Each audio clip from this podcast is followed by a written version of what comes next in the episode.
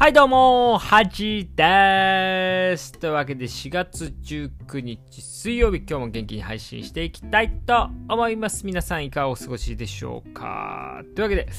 えー、前々回ですかね、のラジオで言った通り、えっと、まあ、日、水にラジオを撮って、まあ、月、木に、え、っと、配信するっていうのが、まあ一応ね、ちゃんとできてるかなと思いますで、まあ、これを続けていければ、ま、週2回ね、最低、まあ、頑張りたいなと思うんですけども、はい。ちょっとね、最近見て面白かったね、えっと、YouTube をね、えっと、紹介していきたいと思うんですけども、あのー、前ってかよくね、このラジオで言ってる、あのー、まあ、元ね、テレビ東京の、あのプロデューサーの高橋っていう人が、まあ、リハックっていうあの YouTube をやってるんですけどで今はねとあのテレ東を退社して個人でねやってるんですけどそこで前えっとドワンゴのね、まあ、ニコニコ動画とかで有名なドワンゴの川上さんっていうね創業者の人とあの NHK 党ねあの立花さんがなんかすごいこう生でなんか討論とかね言い合ってる動画があるんですけど、まあそれがね、あのー、多分ね、これもラジオで言ったかもしれないですけど、すごい殺伐としたね、あのー、空気感で、で、圧倒的に立花さんの方がこう口がうまくてね、まあディベート的なのではもう圧勝だったんですけど、まあそういうなんか久しぶりに大人同士のこの殺伐とした言い合いみたいなのをこう生で見れて面白いなっていう感じだったんですけどでその後にそのドワンゴの川上さんっていう人とあのひろゆきねとそのそのリハックの高橋っていう3人でえー、とまあなんかそのひろゆきと川上さんのこの対談みたいなねのを撮ってたんですけどそれがねまあ、前編後編ですごい面白くてですねでその中でねあの特にねああなるほどなと思ったのがあのその川上っていう人はニコニコ動画を作ったんですよ。皆さん知ってますかね？若い僕より若い人は知らないと思いますしだから今多分30から40代ぐらいが一番あのジャストの年齢だと思うんですけどニコニコ動画っていうあのまあ動画、素人動画、こう、投稿サイトみたいので、あのコメントがね、こう画面に横で流れていくみたいなのって言えばなんとなく分かりやすいかなと思うんですけど、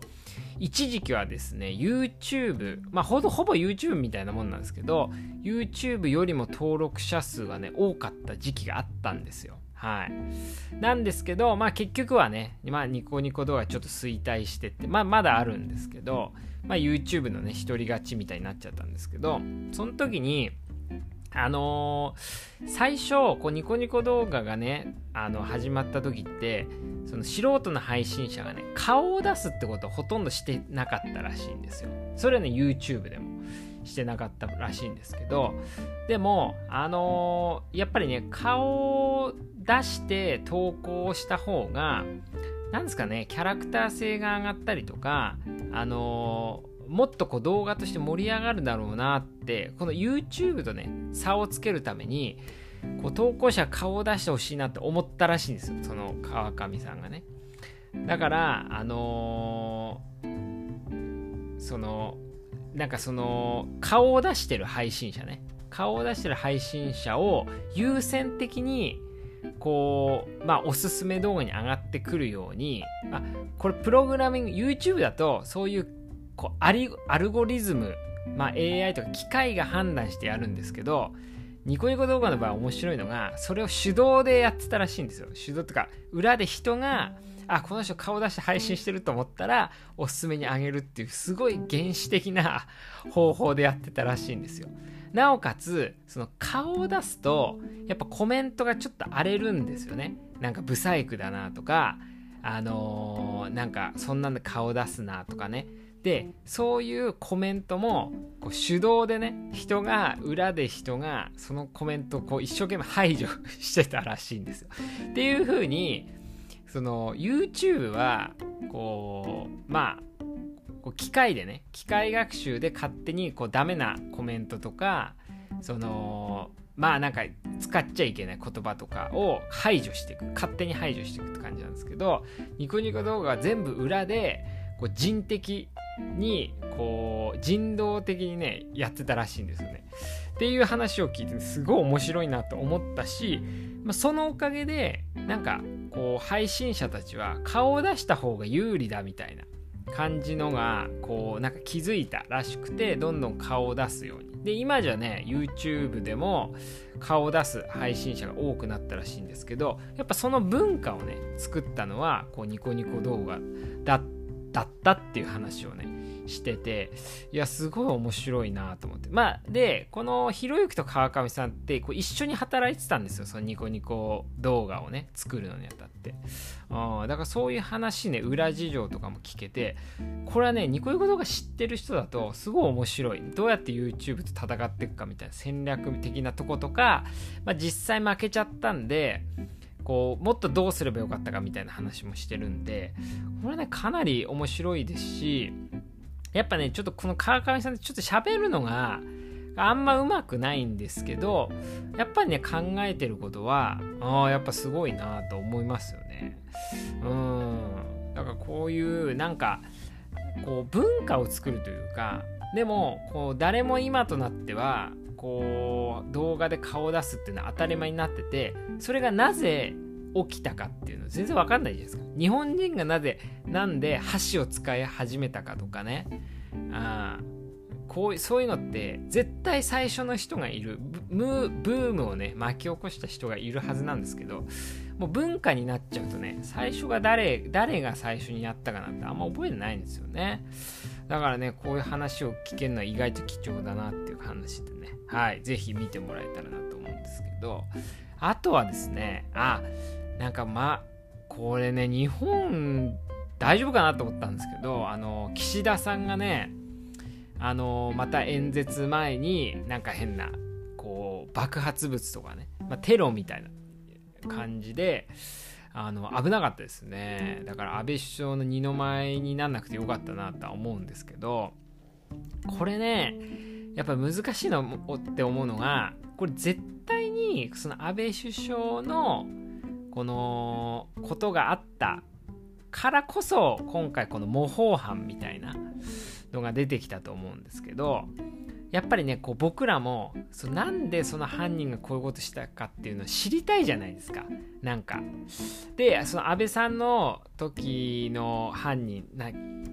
えっと名前忘れました。なんか溝上だか何でしたっけ？忘れちゃいましたけどあのー、川上じゃなくてうんな何でしたっけ？あまあこれちょっと後で調べるんですけどまあ、その人も結局なんか統一教会とかそういう宗教絡みのことがそういうことしたっていう背景を知ると僕は結構ねなんか面白いというかやっぱテレビとしてはねすごいいい話題じゃないですか。なんかこう知りたいみたいなね。そう。でもこれねあのテロリズムをこうまあもちろんアメリカとかヨーロッパの方がテロに対してねいろんな研究が進んでるんですけどあのテロリズムのテロリストのね背景をこう理解しようとすること自体が次のテロを助長するっていうなんか研究結果というかね論文があるみたいででこれはね結構割とヨーロッパとかアメリカではあのー、まあまあ常識までは言ってないですけどまあそうだよねみたいな風潮があるんですよ。だからやっぱりこう今回その安倍さんのねことでこのあの人の背景ねなんでこういう事件を起こしたか背景をすごい報道してたじゃないですか。でそういうことすることが次のねテロをまあ助長するっていう話でだから今回もやっぱりこう僕らねメディ視聴者は知りたいとは思うんですけどあんまりこう背景とかはねこうメディアはこう発信しない方がいいんじゃないかなと思いますしだからやっぱねあのー僕らね、僕らがこうメディアを育てなきゃいけないなと思いますよね。だから知りたい欲求とかあるけど、まあそこはね、まあ、我慢するというかね。うん。だから知らない方がいいことってたくさんありますからね、人って。あのんきに過ごしてた方がいいことも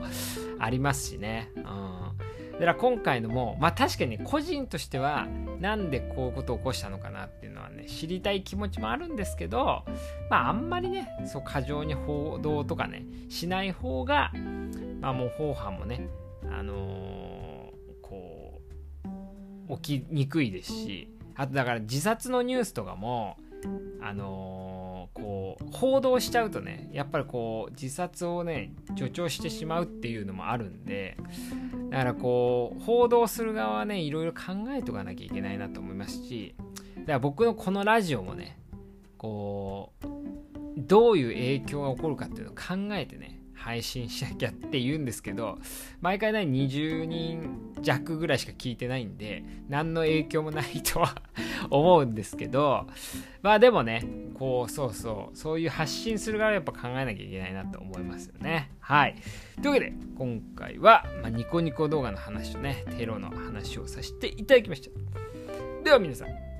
おやすみです